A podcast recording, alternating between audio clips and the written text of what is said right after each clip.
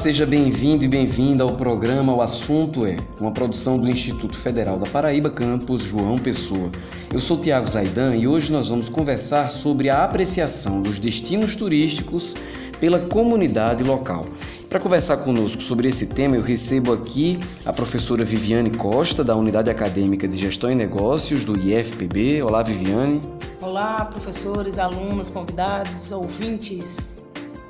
Recebo também a professora Ana Luísa Tito, também da Unidade Acadêmica de Gestão e Negócios do IFPB.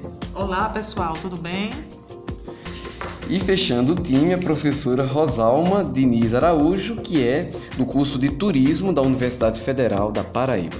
Olá, Tiago. Olá, professora.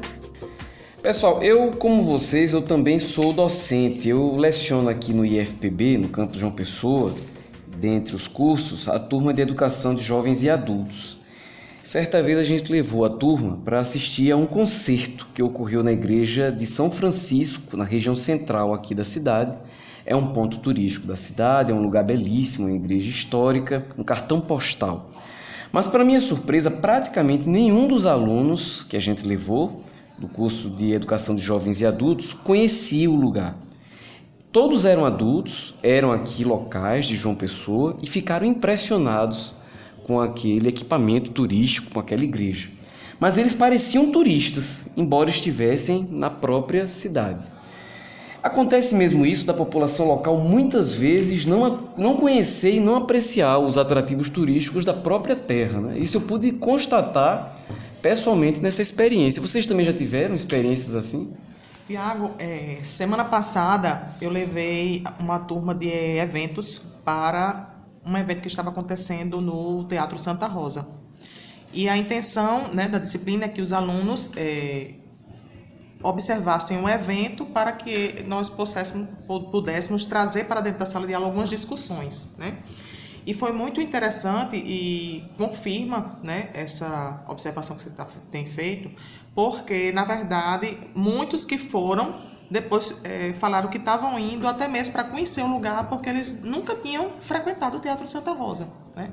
Então, não só fizeram atividade, como passaram a conhecer é, esse atrativo turístico.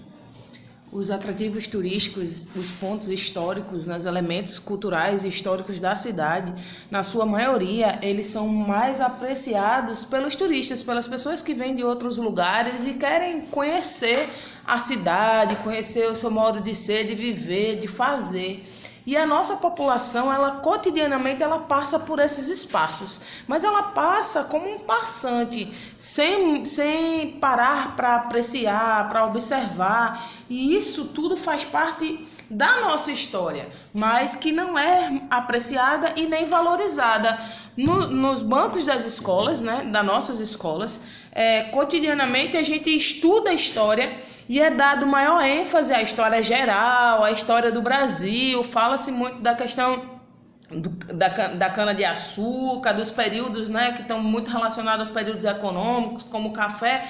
E nos nossos, nossos lugares, isso é vivo. E se a gente passa a estudar vivenciando, a gente não vai ter pessoas que vão a esses lugares e ficam encantados porque não sabia nem que existia.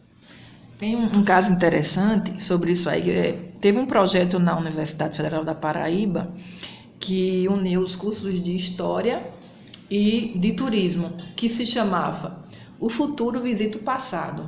Então, esse, esse projeto ele, ele pegava alunos de História e alunos de Turismo e em bairros, em bairros periféricos da cidade, por exemplo, um dos bairros trabalhados foi o bairro São José, e levavam essas essas crianças, né, esses meninos, crianças não, eram adolescentes já nos seus 14, 15 anos, para conhecer, vamos dizer assim, pontos turísticos da cidade, né? Um deles tipo é, o Estação Ciência, né? É, o próprio, as igrejas, enfim.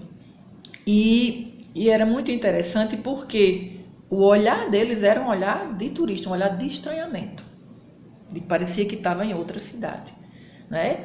E por eu, eu, me lembro de uma, de, uma fra, de uma história que uma aluna me contou, que, por exemplo, antes deles irem para o campo, tinham aula de patrimônio, de história, né? E depois a, os diretores dos colégios liberavam né, o ônibus para...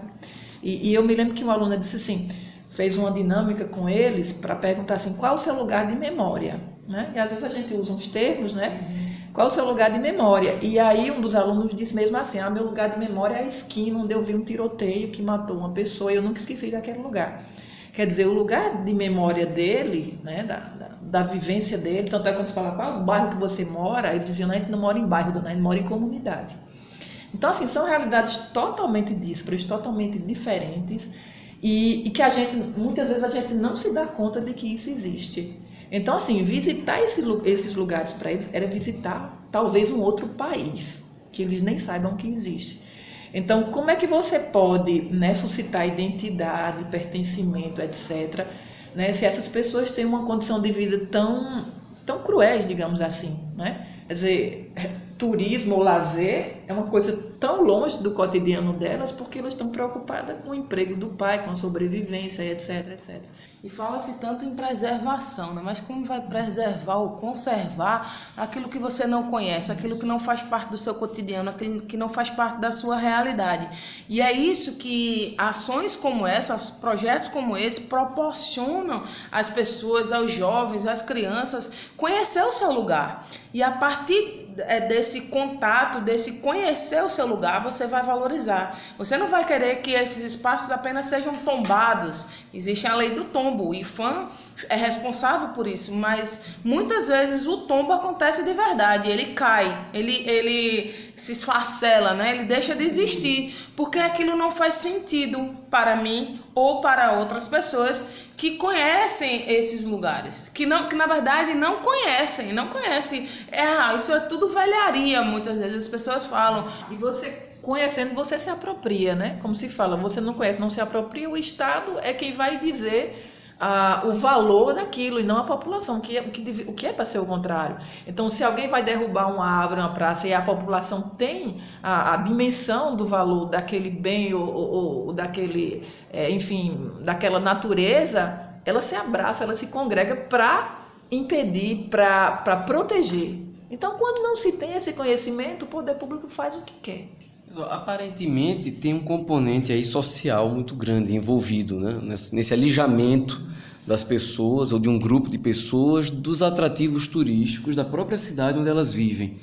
Mas também tem um outro caso, que é o caso de pessoas de classe média alta, as pessoas mais ricas da cidade, que muitas vezes preferem até usufruir de atrativos turísticos de cidades no exterior do que na sua própria cidade. Também tem isso, eu imagino. É, eu não sei se é uma questão cultural, se é falta de conhecimento, se é. Porque assim, eu mesmo já vivi essa situação, né? De, de estar em determinadas cidades onde eu tinha amigos que muitas vezes ia comigo fazer um city tour, alguma coisa desse, que fazia, meu Deus, eu nunca vim aqui, né?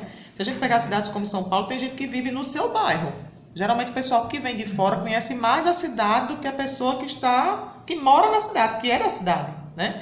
Então, assim, eu acho que também é, é, uma, é uma questão cultural mesmo, ou então é, a forma de viver da pessoa, e de repente leva esse tipo de vida. E termina fazendo justamente essas opções.